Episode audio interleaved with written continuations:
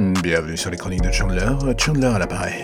Que puis-je faire pour vous aider? Ah oui, ça y est, j'ai trouvé, vous voulez un podcast. Un podcast délicat, fait aux petits oignons, plein d'amour, et dirigé vers vos oreilles. Alors là, j'ai envie de dire, j'ai tout ce qu'il faut.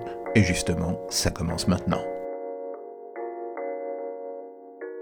Vous ne vous êtes jamais demandé ce qui vous fascinait autant dans les histoires de serial killer, ou même les films d'ailleurs Vous savez ces récits que l'on prend le temps de regarder ou lire en aimant se faire peur. Pourquoi est-ce que cela nous attire autant L'envie d'aller là où on n'a jamais mis les pieds, l'envie de comprendre ce qui se cache dans les coins les plus sombres de l'être humain peut-être? Ou bien juste de sa personne? La beauté de la chose est que chacun dans le fond aura une approche pour le moins différente de la chose. On va se dire non, c'est un passe-temps comme un autre. D'autres vont se mettre à dire mais non, c'est juste que t'es un tordu mec, en fait dans le fondement t'es complètement barré, t'es baisé de la tête et un jour il va falloir que tu l'acceptes. Le cinéma ou les romans regorgent de ces histoires, mais quelles sont celles qui vous marquent vraiment? Celles qui vont en dehors des codes et prennent le temps de ne pas mettre de gants? On n'est pas là pour être gelé quand on s'enfonce dans ce terrain beau, il faut accepter de prendre des coups, de voir la réalité en face et de se dire qu'au-delà de notre petite zone de confort, la réalité est bien souvent pire que la fiction. Le personnage du serial killer a quelque chose de parfois trop idéalisé, romantique avec l'aura du diable pour le cinéma. Dans la vraie vie, ce sont souvent des gens sur lesquels on ne porte pas le regard ou dont on le détourne d'ailleurs. Comme si quelque chose dans notre tête nous indiquait que quelque chose déconne avec cette personne, on se dit que cela pue la merde. Et pourtant, on y revient, on se documente, on s'instruit, on tente de comprendre le point de rupture dans l'esprit d'un homme, pouvant l'amener à commettre les pires horreurs au monde. On ne le trouve jamais vraiment, en fait. Pourquoi? Peut-être parce qu'on n'a jamais baigné dans le même bain qu'eux. On a eu une éducation correcte, on a suivi un code moral strict, où l'on a mis sous le tapis toutes les pensées les plus sombres traversant notre esprit. En gros, on est à l'image de la société. Un pion interchangeable, loin de faire des vagues. On se fond dans la masse de la manière la plus adéquate possible. On est formaté jusqu'à pisser du bon goût en dose journalière. On est lisse et quand on voit au loin l'image de ces gens qui sont hors des clous de toute moralité ou refus d'assumer leur côté sombre, on regarde par le trou de la serrure un peu comme des voyeurs. Et si l'on était dans un roman, on se dit que cela ferait un bon point de départ pour un récit de copycat loin d'assumer sa vie,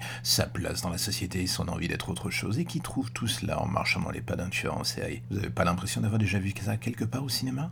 Moi oui. Est-ce que tous les lecteurs ou spectateurs de ces films sont des assassins en puissance? Non, bien entendu, nous ne sommes que des étudiants de la vie.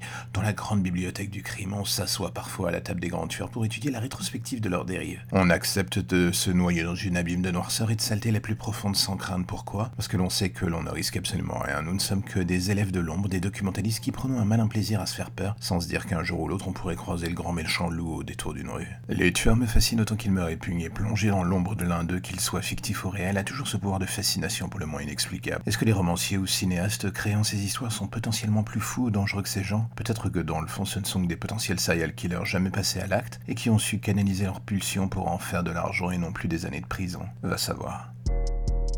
Et voilà, c'est la fin des chroniques de Chandler pour aujourd'hui. Et je sais que vous êtes en train de vous dire, mais quand est-ce que tu vas revenir? Quand est-ce que tu vas revenir? J'ai envie de dire, je reviendrai aujourd'hui, je reviendrai demain, je reviendrai encore après-demain et après le lendemain, du l'après-demain, de l'après-demain, de l'après-demain. Je suis là tous les jours, je suis là pour vous, je ne suis votre pire cauchemar radiophonique. Et si vous aimez ce podcast, n'hésitez pas à vous abonner sur toutes les plateformes disponibles, à en parler à vos voisins, vos amis, à tous ces gens qui vous entourent et vous font du mal ou du bien, je ne sais pas. Alors vous, donnez-leur de l'amour, donnez-leur les chroniques de Chandler. Et sinon, vous pouvez aussi bien m'écouter dans l'ombre des légendes, un deuxième podcast un tout petit peu plus creepy, mais pas moins sympathique quand même. Allez, on se revoit demain, à bientôt.